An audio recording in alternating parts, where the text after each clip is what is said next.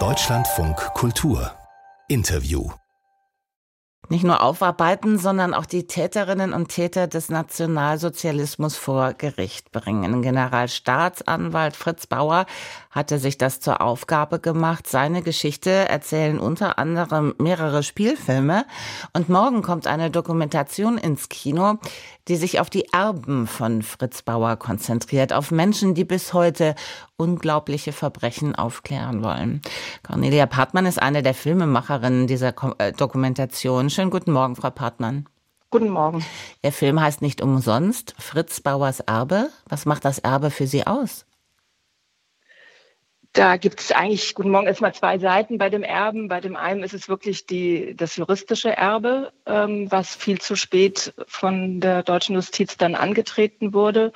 Und das andere ist natürlich auch das gesellschaftliche und ethische Erbe, was uns Fritz Bauer vermacht hat. Und zwar die Frage nach dem Umgang mit den Opfern und den Überlebenden der äh, Massenverbrechen im Nationalsozialismus und ähm, wie wir mit der Strafjustiz ähm, damit umgehen. Das sind sozusagen unsere beiden, ähm, ja, unsere beiden Seiten von diesem Erbe von Fritz Bauer gewesen. Oder sind es immer noch.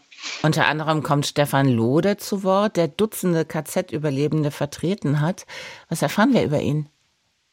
Stefan Lode ist ein äh, Anwalt in Düsseldorf, ähm, der mit seinem Kollegen Christoph Rückel, ähm, die beiden sind unsere, mit unseren Hauptprotagonisten in dem Film, ähm, die Nebenklägervertreter sind und die für sich persönlich ähm, sehr engagiert in der Frage nachgehen, äh, äh, diese wenigen Überlebenden, die es überhaupt noch gibt, ähm, gut vor Gericht zu vertreten. Und ähm, das tun sie jetzt schon seit mehreren Jahren. Das haben sie schon mit dem Oskar Gröning-Prozess angefangen und machen sie bis heute. Warum stehen erst jetzt ehemalige SS-Wachleute und KZ-Sekretärinnen vor Gericht?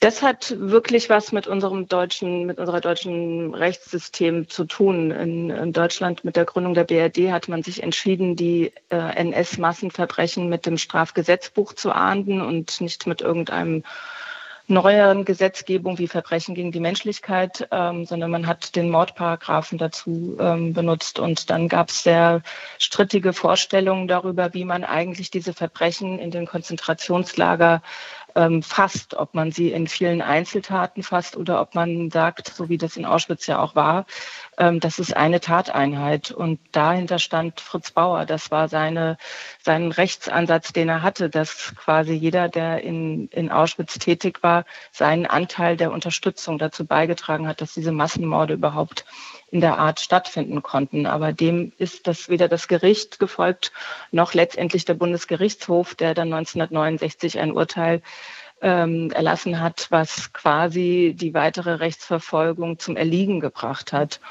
Und ähm, weil sie eben gerade den Ansatz von Fritz Bauer nicht bestätigt haben. Und, ähm, und dann ist eigentlich der eigentliche Skandal, in dem wir uns auch in unserem Film befassen, warum die deutsche Justiz und Gesellschaft es nicht geschafft hat, über Jahrzehnte hinweg dann doch mal einen neueren Ansatz wieder reinzubringen. Und stattdessen hielt man fest an diesem sogenannten Einzeltatnachweis, dass den Beschuldigten wirklich immer ganz konkret nachgewiesen werden musste, wie ihre Unterstützungshandlung zu den Morden beigetragen hat. Und das geht sehr weit entfernt an der Realität eines Massenmordes vorbei. Wie hat sich Und denn diese Rechtsauffassung des Einzeltatnachweises etablieren können über so viele Jahre?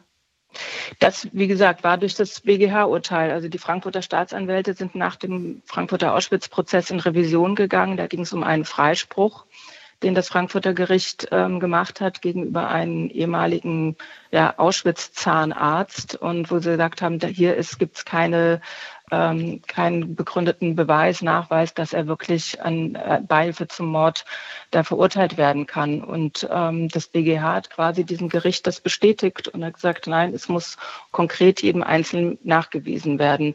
Und das hatte die Konsequenz, dass man eigentlich nur noch Exzesstäter wirklich vor Gericht gebracht hatte, wo man das dann wirklich nachweisen konnte. Aber nicht mehr dem, den einfachen Wachmann zum Beispiel, der durch seine Bewachung auch dazu beigetragen hat, ähm, dass die Menschen aus den Konzentrationslagern nicht fliehen konnten und dass sie ihrem Schicksal ausgesetzt waren. Sehen Sie denn eine neue Generation von Juristinnen und Juristen, die eher bereit sind, sich diesen schmerzlichen Prozessen zu stellen?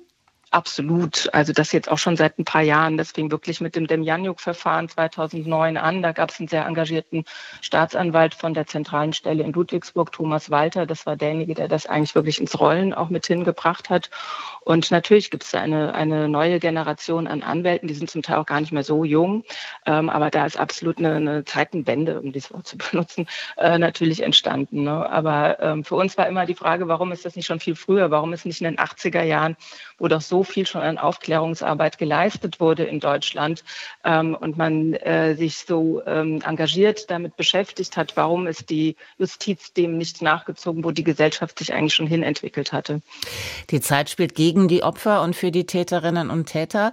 Wir reden über Menschen, die meist deutlich über 80 sind. Haben Sie sich zwischendurch die Frage gestellt, was die jüngsten Gerichtsverfahren noch bringen?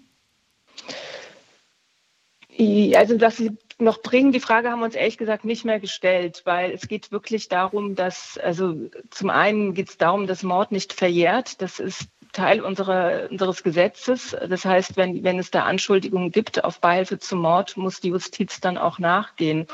Und ähm, das ist das eine. Und das andere ist natürlich, dass es für die, für die Nebenkläger, für die, für die Überlebenden ähm, hat es doch eine ganz elementare Wirkung gehabt, dass diese Prozesse auch noch so spät stattgefunden haben und noch weiter stattfinden, weil dann doch eine, eine Lücke geschlossen wird, die sonst ähm, noch offen geblieben wäre. Und das wäre, glaube ich, für uns alle auch nicht gut gewesen.